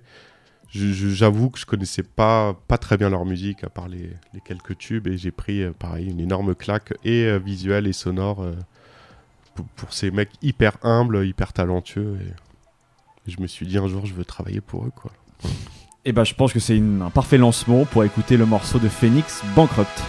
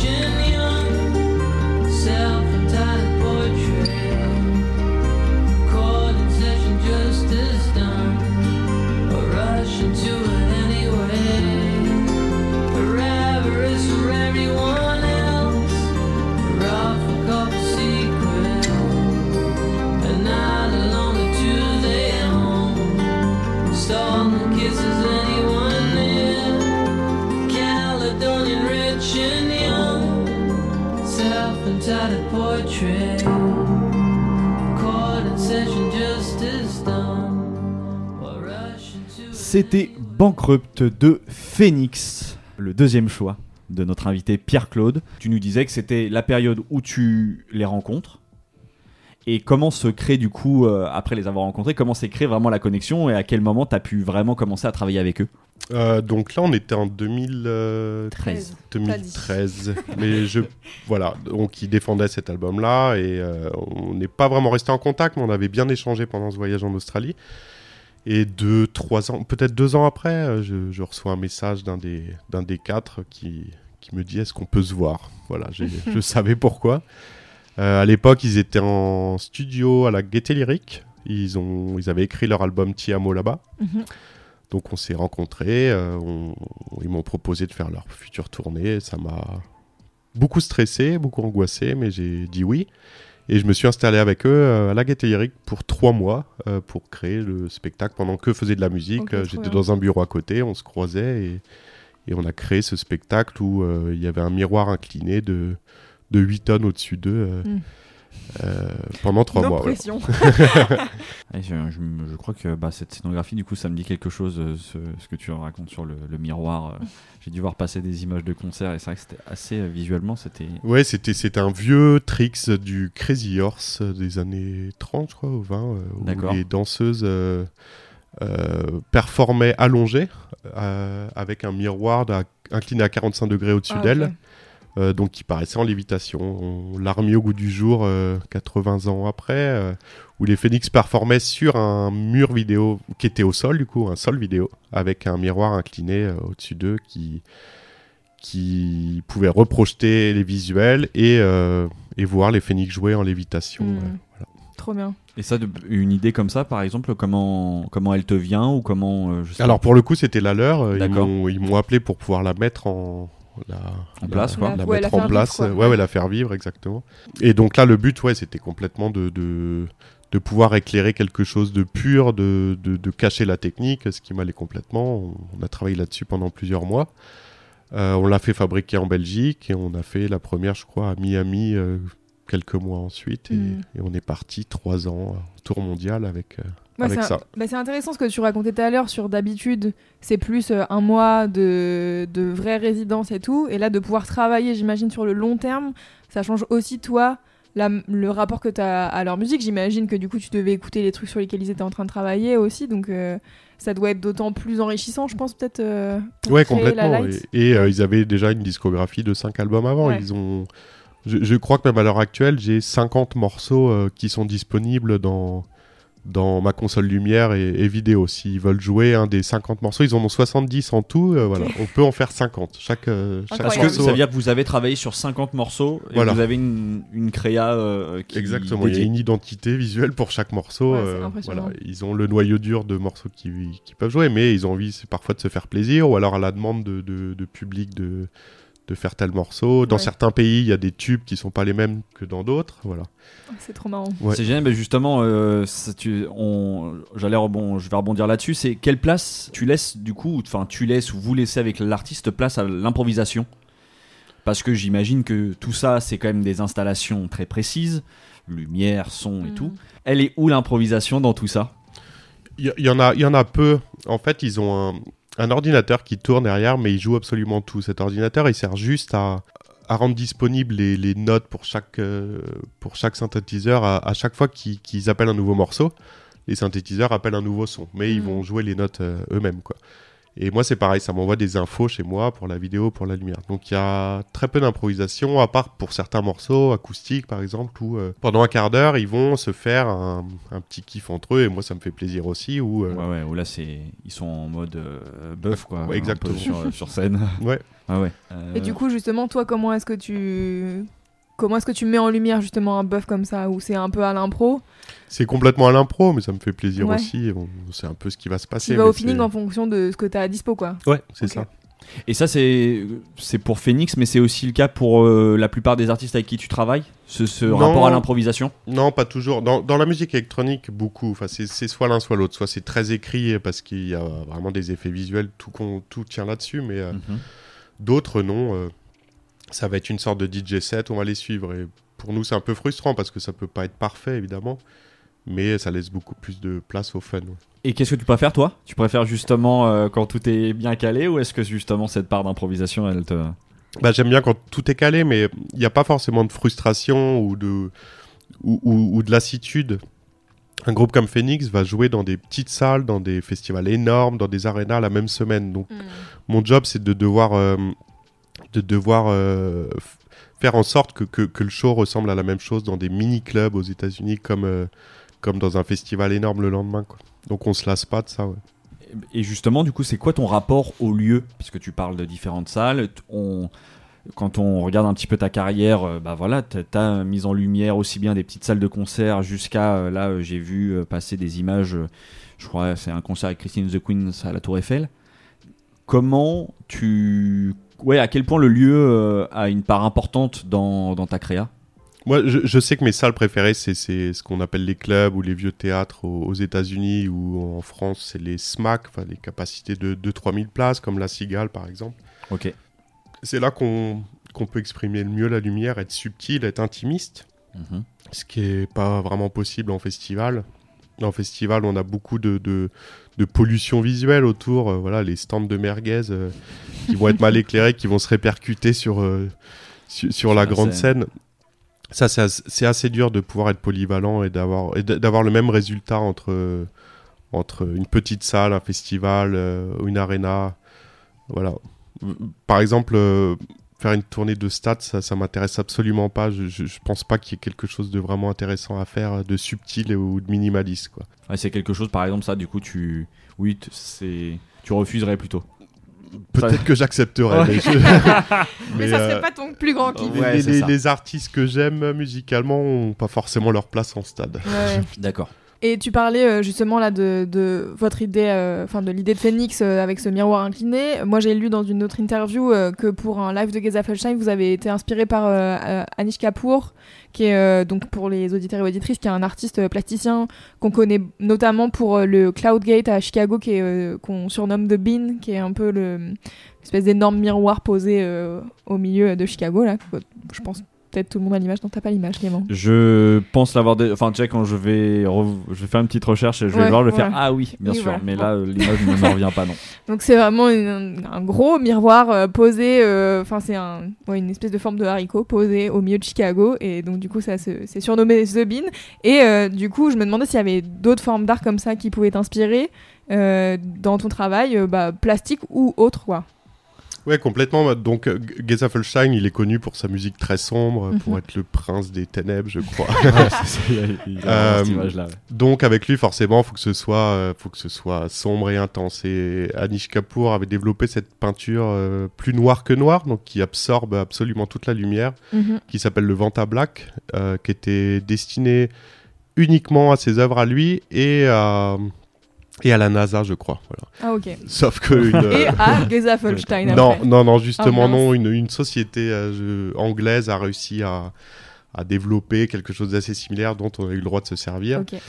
euh, et qu'on a utilisé ouais, pour sa scénographie. Donc c'est une peinture euh, base de, de microparticules de carbone. Enfin, c'est- assez dingue qui représente, qui recrée un trou noir euh, même en plein jour. quoi. Oh, wow. Donc on s'est retrouvé à, à mettre cet artiste en face d'une forme, euh, voilà, d'un trou noir sur Mm. scène. Et d'autres inspirations, euh, je pense qu'on a tous euh, l'amour pour James Turrell dans le métier, Ok. qui, qui fait des, des œuvres euh, entre couleurs et lumière absolument incroyables. Ok. J'irai chercher, je connais pas, je pense. Ouais, moi non plus, c'est pareil, ça m'a- ça m'intrigue. Ouais, bah, C'est un Américain qui fait ouais, depuis longtemps des, des œuvres, euh, des, des- des- des pièces éclairées, enfin, c'est c'est, voilà, absolument incroyable, qui a acheté un volcan récemment où il vit à l'intérieur. Est On un, peu- l'adore. un peu fou, mais un génie. Quoi. Ah ouais, ça c'est le génie. c'est un- c'est- Ok. c'est un- Et moi j'avais une question un peu euh, anecdotique, mais je me suis posé la question en fait, comme tu fais de la lumière dans, dans ton travail, est-ce que c'est un truc qui est important, par exemple, chez toi? C'est vraiment anecdotique, mais je me suis dit, genre, tu sais, je sais pas, euh, euh, t'es t'es peintre, tu peux faire de la peinture euh, chez Watt, c'est un truc euh, qui est facilement accessible, tu vois, les lumières, tout de suite, c'est plus compliqué. Du coup, je me disais, est-ce que aussi c'est chez toi, tu fais de la scéno un peu lumineuse Non, non, non, mais c'est vrai que je suis assez sensible à ça. C'est Ouais. ouais. comme dans un restaurant, je trouve que l'atmosphère est importante et Chez moi aussi, voilà. très bien. Je- ouais. je- C'était- Je me sens pas bien dans une pièce éclairée au néon blanc. euh. Ouais, je comprends. Moi, je pense, je sais pas s'il y a beaucoup de gens Ouais, qui sont bien ça, dans une pièce part, euh, éclairée au néon. Mais je sais pas s'ils sont au hein. courant que c'est à cause du néon qu'ils se sentent pas hyper bien, tu vois. Non, non, je suis plutôt du genre à mettre plein de petites sources à droite Ouais. à gauche que d'en avoir une euh, forte au milieu. Voilà. Très bien. bon, je pense qu'on peut passer au son d'après, Clément? Tout à fait. Ouais Eh bien, de mon côté, Pierre, je suis ravie de te recevoir dans ce podcast parce que euh, tu fais un des métiers qui me fait le plus rêver. Bah, les lumières bien calibrées dans un concert ou un festival, ça me fait toujours un truc et ça me rend heureuse de voir l'attention et la créativité qui est mise dedans et je trouve que ça donne toujours une âme au concert et au show. Et tellement que parfois je me mets à côté de la régie technique dans la salle et que je passe presque plus de temps à regarder ce que font les techniciens que le concert en lui-même. Et je note souvent dans un coin de ma tête, un jour j'apprendrai à faire ça. Puis bon, bah, à l'heure où je vous parle, bien sûr, j'ai jamais passé le pas de me renseigner sur comment se former à cette forme artistique. Mais faut savoir que moi, je suis une âme sensible. Alors une belle scénographie, une belle lumière, une, belle synchro, musique lumière, ça peut me faire chialer, voilà, pour peu que je sois déjà heureuse d'être là où je suis. Alors je pourrais citer des dizaines de concerts où, associés à la musique, la lumière m'a prise au trip. Je pense à Flavien Berger à l'Olympia, je pense à Sonlux, à Stéréolux, à Bonnie Banane à la Cigale, à Setangana qu'on a vu à Will of Green. J'en passe et des meilleurs, mais dans mes souvenirs, le premier live où j'ai chialé de beauté, c'était un concert de Balthazar à Stéréolux à Nantes, quand ils venaient de sortir leur album Thin Walls en 2015. Alors pour nos auditeurs et auditrices, Balthazar c'est un groupe belge de rock alternatif. Ils ont commencé à jouer ensemble en 2004 et ils sortent leur premier album en 2010. Et la formation du groupe a pas mal évolué depuis, notamment en 2018 avec le départ de la violoniste Patricia Van Este, je sais pas si je prononce correctement car euh, c'est flamand, euh, mais qui était membre du groupe depuis ses débuts et qui, euh, qui était aux côtés des, des chanteurs et guitaristes Martin Devoldere, Devolder, je sais Devolder, pas- je pense, Devolder, ok, et Rinte Desprez. Voilà. donc, bref, présentation de euh, Balthazar. Et donc en 2015, moi je les vois pour la première fois. Euh, c'est une copine qu'on a dédicacée souvent ici, Kim, qui me fait découvrir leur musique et euh, qui m'avait emmené à leur concert à Stéréolux. Et j'en attendais rien de spécial, très honnêtement. Mais j'en suis ressortie en chialant, bien entendu. Alors je me souviens encore de ce moment comme un quelque chose de vraiment magique où tout s'accordait à merveille, où les lumières viennent s'ajouter à la beauté un peu suspendue du moment. Et le concert finit sur un titre qui s'appelle Blood Like Wine, qui est le dernier titre de leur euh, premier album qui s'appelle Applause. Et bien sûr, moi, j'ai euh, aucune idée des noms techniques de ce qui se passe, mais euh, dans la salle noire se déploient de minuscules faisceaux lumineux qui se déplacent tout doucement au rythme de la musique, qui accompagnent un peu bah, le public et la joie d'entendre un peu ce titre phare du groupe qui est un de leurs euh, singles.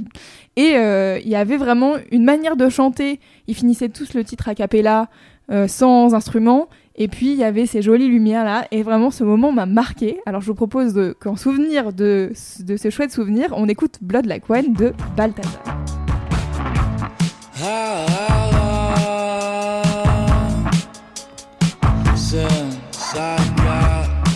some sleep?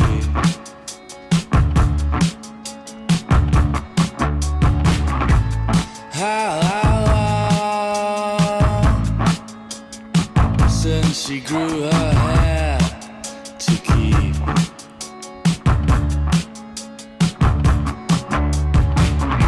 The night from getting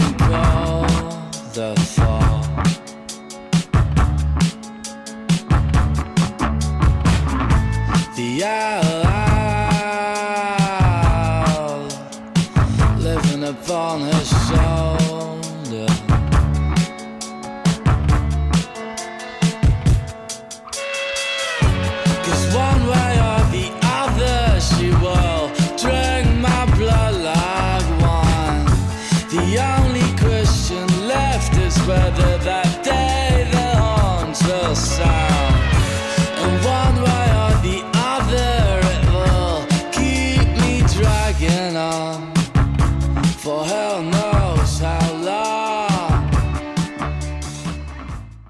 C'était donc Blood Like Wine de Balthazar. J'espère que vous avez pu imaginer mes petits faisceaux lumineux en écoutant ce titre.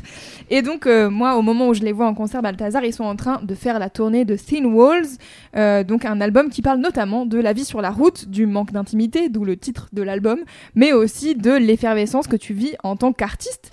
Et on en a déjà un tout petit peu parlé avec toi, mais tu passes beaucoup de temps sur la route avec les artistes, et du coup, on a un peu plein de questions sur savoir comment ça se passe la vie sur la route. Moi, il y a notamment un truc qui me pose question, c'est est-ce que c'est pas les journées les plus longues de la vie? Puisque on pense aux artistes qui arrivent sur scène et qui jouent, mais vous, vous êtes avant et après, parce que j'imagine qu'il y a le montage et le démontage. Donc comment ça se passe? Est-ce que tu peux nous raconter un peu? Ouais, c'est un peu ça, mais on a quand même deux formats différents de tournées. On a les, les tournées euh, que je vais dire avec, avec camion, avec toute une grande équipe qui se font uniquement en Europe et aux États-Unis. Donc là, on, on- on prépare le matériel, on va dormir dans des bus le- la nuit, on va avoir nos camions, donc tout notre matériel qui va être monté du matin et démonté au soir. On va prendre la route entre deux concerts, on va dormir dans un bus aménagé pour ça, hein, Ouais. avec des lits évidemment. Euh, donc ça, c'est plutôt les journées intenses où effectivement ça travaille très tôt le matin, ça finit très tard le lendemain d'après. Ouais. Voilà. Euh, et à l'inverse, on a les tournées en avion qui se font plutôt en Amérique du Sud ou en Asie, où là on, on fait des concerts uniquement dans les, dans les capitales de, de chaque ville, où évidemment on peut pas faire, euh, faire euh, tourner des camions et des bus entre chaque pays ou chaque ville, ce serait Mhm. beaucoup trop long. Euh, donc on, on envoie uniquement en fret ce qui est important en groupe, c'est-à-dire le, le- les, les instruments de musique en particulier. Euh, donc là, c'est plutôt confort pour nous. On arrive un peu comme des DJ avec nos clés USB. Euh, par contre, la préparation en amont est beaucoup plus, beaucoup plus longue parce qu'il faut qu'ils nous fournissent tout ce dont on a besoin. Ouais. Donc c'est beaucoup d'échanges euh, par mail en, en amont. Et là, on peut arriver dans l'après-midi au dernier moment, faire les réglages parce que tout est prêt et repartir juste Ouais, après le concert, cinq minutes après, partir dans notre hôtel et, et prendre un avion le, le jour d'après. Ouais, ouais. Ça veut dire que typiquement là sur des éléments de décor que vous préparez, euh, c'est construit sur place? Alors, c'est pas que c'est construit sur place, c'est que il peut y Mmh. avoir du fret, voilà, pour pour envoyer ces éléments de décor, avoir plusieurs euh, plusieurs kits pour que pendant qu'un joue dans un pays, Mmh. l'autre voyage vers l'autre. Mhm. Euh, après, moi personnellement et les groupes pour lesquels je travaille, on a vraiment on est sensible au côté euh, éco-responsable, donc on on s'assure de pas avoir d'éléments comme ça compliqués à faire voyager uniquement les instruments. Euh, pour la dernière tournée de Phoenix, même si c'est imposant, c'est uniquement des écrans vidéo, des praticables. Donc ça, on les prend sur place.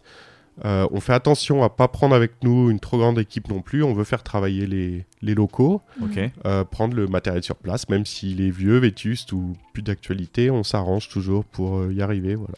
Ok, trop, Trop bien. Ça c'est une euh, comment? Une volonté euh, vraiment que tu as depuis maintenant plusieurs années. Ou Ouais, depuis et toujours, puis- là, je sais pas Et d'ailleurs. mais- puis eux aussi, mais c'est surtout une fierté après de voir qu'on peut avoir un résultat similaire euh, euh, au fin fond du Pérou, euh, comme euh, à New York, euh, Mm. euh, comme à, voilà, à Jakarta ou à Bali. On, on s'adapte et ça fait extrêmement plaisir aux locaux, on fait des super rencontres. euh. Ouais, trop bien. Et à quel point le show peut changer, par exemple, au fur et à mesure d'une tournée? Alors ça, ça dépend des groupes, mais euh, effectivement, avec Phoenix, avec Phoenix, euh, et voilà, dès qu'ils ont du temps, ils vont retravailler la musique, ajouter des choses, et nous, faut qu'on soit là pour suivre. J'ai tendance à dire que la musique électronique, c'est souvent, on, garde euh, la même base, mais voilà, un groupe de rock va faire évoluer euh, euh, leurs nouveaux morceaux pour le live. euh. Oui, c'est ça, c'est que ouais. eux ils font ils testent des trucs si ça marche pas avec le public, ils sont obligés d'adapter aussi quoi. Donc Ouais. vous vous êtes obligés de vous on est adapter obligé d'évoluer, Ouais. exactement. C'est pour ça que j'ai- j'aime tourner avec, avec les artistes, parce qu'en sortie de résidence, quand on vient de créer le, le show, et à la fin d'une tournée, deux ans après, ça peut avoir complètement changé, et, Mm. et c'est cool d'être là pour suivre ça, quoi. J'imagine que ça doit être aussi assez intense comme euh, rythme quoi pour euh, pour toi, pour vous. C'est assez confortable, à vrai dire. C'est- juste que entre deux tournées, euh, on, est, on, on doit continuer à travailler pour la tournée d'après, à la Mhm. préparer. Et finalement, on travaille un peu tout le temps, mais... euh, ouais, ça.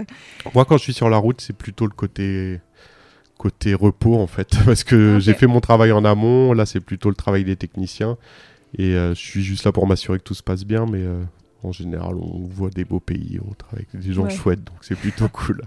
Et justement, est-ce que tu as une, une anecdote particulière de, de tournée qui t'a marqué?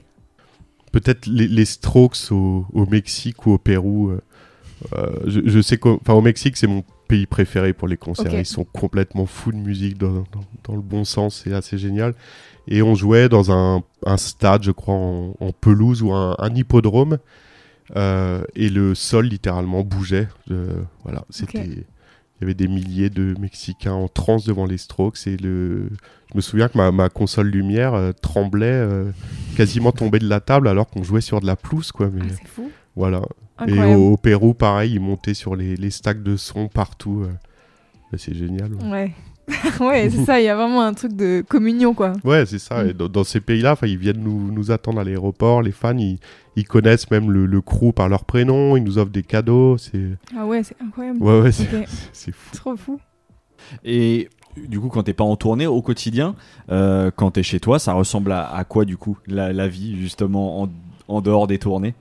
C'est essentiellement euh, du coup travailler sur les prochains projets. euh, Ouais, De- c'est plutôt ça. ouais. Euh, ouais, en vrai, c'est assez, assez constant. J'ai, euh, bah, je, je tourne toujours avec un groupe. Je fais 3-4 créations par an pour différents groupes, mais je peux pas tourner avec tous, évidemment. Donc, euh, en ce moment, par exemple, je tourne avec Phoenix euh, depuis un an et demi. Il reste, euh, je pense, un an, encore un an et demi de tournée. Mais en général, ils sont pères de famille, donc on part pas trop longtemps. On part deux semaines, on rentre trois semaines. Ce que j'allais dire, parce que j'avoue, quasiment 3 ans de tournée, ça me paraît long, mais c'est ça, c'est que c'est par euh, petite. euh, Ouais, ouais, c'est par petits bouts. Et puis, quand on part beaucoup plus loin, évidemment, genre en Australie, là, on va rester 2-3 semaines. Mais sinon, Mm. en, en Europe, on rentre, euh, on rentre toutes les semaines. Voilà. Ok. Et donc, là, je travaille en même temps sur 4, ouais, je crois, 4 tournées qui vont avoir lieu l'année prochaine. partiront. Et du coup, ça, ça m'intéresse. Ça, par exemple, tu disais que tu peux pas tourner avec toutes les créations, donc euh, tu délègues à quoi? Un ingé, un ingé son que tu, euh, un ingé son. Ah, voilà, ça y est. Un professionnelles. Ouais, ça. un ingé lumière que tu que tu formes à comment gérer cette création là. Ouais, c'est ça. Bah, je, je- soit je délègue, on, on fait la résidence ensemble et lui part sur la route, ou alors ça m'arrive, il m'arrive souvent de faire des, des collabs avec d'autres, euh, avec des confrères. Euh, voilà, on crée le spectacle à deux. Par exemple, Juliette Armanet, j'ai fait ça avec quelqu'un qui s'appelle Antoine, qui est le meilleur ami de Juliette Armanet. On a fait la création à deux, il est parti sur la route avec elle. Et voilà. Quand il y a des, des choses à, à renouveler, on le fait ensemble. Ouais, voilà. C'est bien, tu es sur trois créneaux en même temps. Quoi. C'est ça, tu peux dire ce soir, je joue à. Voici la liste de tous les Alors, si endroits. vous, êtes, si vous êtes par là, vous pouvez me voir là. C'est ça, c'est marrant. Tu nous as parlé tout à l'heure du fait que l'artiste avec qui tu rêvais de travailler, c'était Tamine Pala. Est-ce qu'il y a des artistes. euh, Enfin, est-ce qu'il y a un artiste ou plusieurs artistes avec qui tu étais extrêmement fier de, de travailler euh, Ouais, clairement, les Strokes. Enfin, quand j'ai Ouais. reçu un appel, c'était mon groupe préféré. J'arrivais Ok. pas à y croire. et, euh, J'avais juste vu sur Instagram, ils avaient, ils avaient fait un espèce de post où ils avaient mis un bout de carte euh, à Bilbao, je crois. Mhm. Et ça, ça a excité tout le monde. Les Strokes sont de retour. y compris moi en tant que fan. hein. Ouais, ouais. Et le lendemain, j'avais un email de Est-ce que tu veux faire partie de la création du prochaine tournée des Strokes? Incroyable.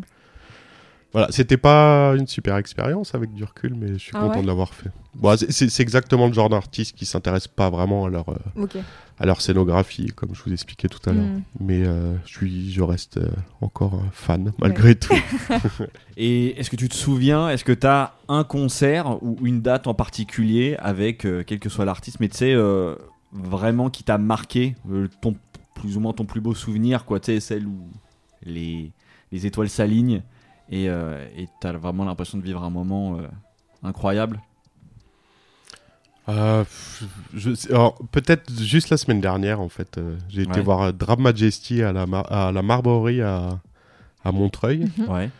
Euh, et en fait, ça fait longtemps que j'avais pas pris une claque comme ça musicale. Je sais pas si ça vous parle, ce groupe. C'est Non, je connais pas moi. Cold Wave, euh, un peu à la The Cure, mais euh, assez fou. Enfin, je vous, je vous, je vous conseille Ouais, grave. d'écouter. Ouais. Et euh, c'était complètement pas prévu. C'est un de mes meilleurs amis qui m'y a traîné. Et, et je me suis retrouvé au milieu de, de la foule complètement, euh, je sais pas, comme un gamin euh, en transe devant la musique. Je voulais pas que les lumières se rallument. euh, Mm. et ça fait longtemps que j'avais pas vécu euh, un truc comme ça. Quoi.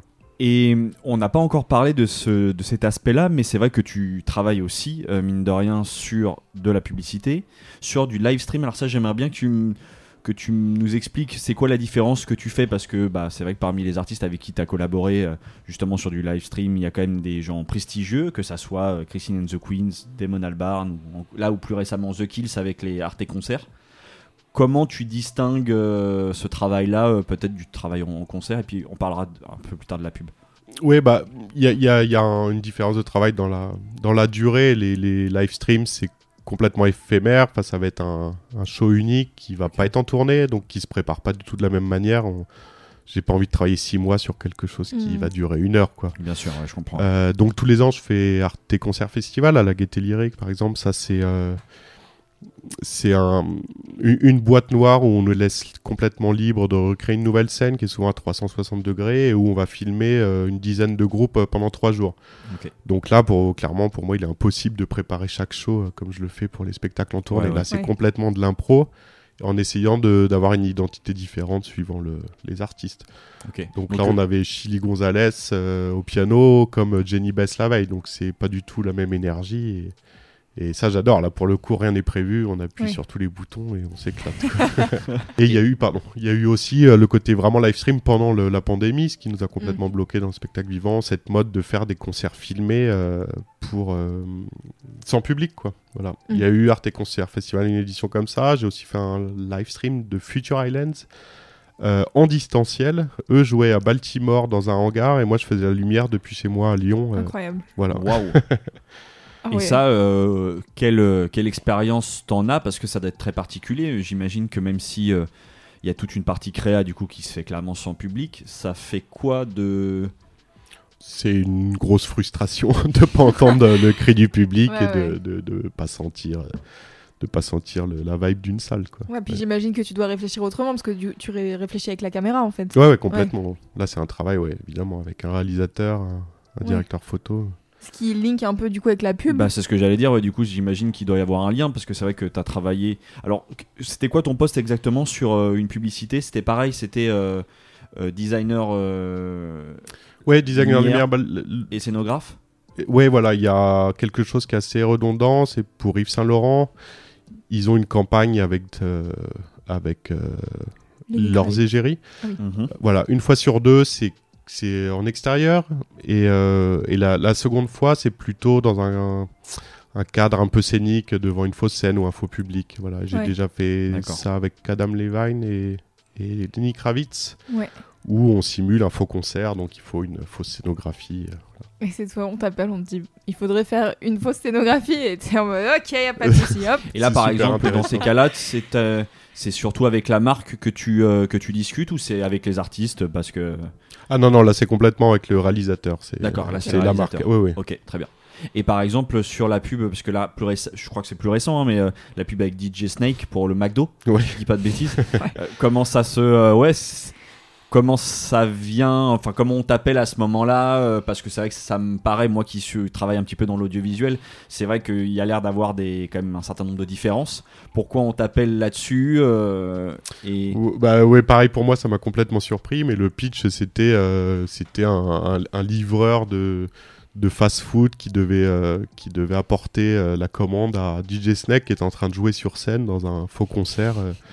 Donc euh, bah, le réalisateur avait besoin dans un je, je sais plus, je crois que c'était en Croatie ou je- voilà de, de, de recréer une scène avec un faux public. Euh, Ouais, euh, parce qu'ils coup, pouvaient pas le euh, faire en France, il fallait avoir des contrats de travail pour chaque personne du public. Donc là-bas, ils ont organisé ce faux concert. Nous, on a organisé cette fausse scénographie. D'accord, ah oui, donc là- là-dessus c'est ça, tu travailles sur la, la scénographie pour le, le show, en- enfin pour la pub en tant que telle. C'est ça, comme si on Ouais, faisait ouais. un faux concert. et- Exactement, ok, d'accord, trop bien. Ouais, Et c'est assez ça- marrant à regarder du coup. Parce que, donc, comme t'as dit que t'avais fait de la pub, moi je suis allée sur ton. Insta, j'ai regardé et tout. Et en effet, la pub avec DJ Snake, elle est très marrante parce que tu te dis, bah ok, c'est. c'est- Parce que lui d'habitude il fait des gigastats, j'imagine, Ouais, tu ouais. vois. Et donc là, il est dans un club, puis en mode ça n'a aucun sens. Mais c'est marrant, ouais. Et oui, c'est ça, et toi c'est c'est une expérience du coup, euh, parce que bah, euh, c'est pas les mêmes intervenants, justement les mêmes échanges, c'est euh, ce rapport Ah, c'est- à la caméra. C'est hyper enrichissant et c'est surtout Ouais. une, une autre façon de travailler, d'avoir le temps de préparer les choses. euh, le, le live, ça va très vite. Il faut que, il faut que tout aille vite. L'installation, euh, le- que là, on a le temps pour faire chaque scène. euh, C'est c'est plutôt agréable. ouais. Trop bien. On arrive tranquillement à la fin de l'épisode, mais on a une petite tradition euh, dans le son d'après. Une question qu'on globalement on a posée, je crois, à tous nos invités. C'est c'est quoi la musique qui te met dans tes émotions? Te fait ressentir des trucs profondément. Un style quoi. de musique La musique, un artiste, euh, ce que tu veux. Ce qui te vient. Je dirais la dream pop euh, dans son ensemble. euh, Ok. Voilà. Est-ce que tu aurais des artistes à nous citer? Parce que je suis pas sûr de, de situer là quand tu me dis ça. Moi, J'ai j'ai mon idée, ce serait la dream pop dans son ensemble, mais un album de Cocteau Twins particulièrement. Ok. Très bien. Tu, tu saurais le nom de l'album? Ouais, c'est Heaven or Las Vegas. Ok. Cocteau Twins. C'est de 90. Ok, Ok. trop bien. Et bah, euh, je, je suis très curieux d'aller écouter. euh, donc Cocteau comme euh, Jean Cocteau et Twins comme euh, des jumeaux. On arrive tranquillement à la fin de cet épisode. Déjà, on tenait à te remercier Oui, merci chaleureusement Merci beaucoup à vous. de d'être venu. Euh, on va alors au niveau de l'actualité, bah tu nous en as un petit peu parlé. Euh, là, du coup, ça prépare des concerts. Est-ce que tu veux déjà hum, nous annoncer les groupes avec qui tu travailles? Est-ce que c'est secret? Est-ce Euh, que je, je pense que c'est secret. D'accord. Ils doivent, voilà, ils doivent apparaître en- au printemps prochain, mais je voilà. pour l'instant c'est encore un peu tôt du coup. Voilà. Bah si c'est secret tout ça, on vous conseille vivement de suivre Pierre-Claude sur son Instagram. On vous mettra tout ça dans les liens de dans les podcast. notes du podcast. Et on va terminer du coup par la vraie dernière question Oui. de ce podcast. C'est jamais vraiment fini. C'est quoi le son que tu vas écouter après cet enregistrement Le son d'après cet enregistrement? Celui que Sur tu la vas- route pour rentrer Oh, chez moi? Ouais, Ouais. exactement. Hmm, J'ai bien envie d'écouter un album de dry cleaning. ok. Est-ce que tu as un morceau en particulier? Non, pas vraiment. Je... Et ben on Voilà, mettra l'intro du coup de cet album. On va aller observer ça et c'est le son qui va du coup clôturer cet épisode. On te remercie encore une fois chaleureusement euh, de voilà d'être venu ici et de nous avoir parlé dans ce micro. Et nous, Louise, on se dit à, dans deux semaines. Flies going crazy, wiggling and flipping. Emporio Armani builder. I see shit everywhere. Hustling, deal making on the train, and a calls from the Arctic.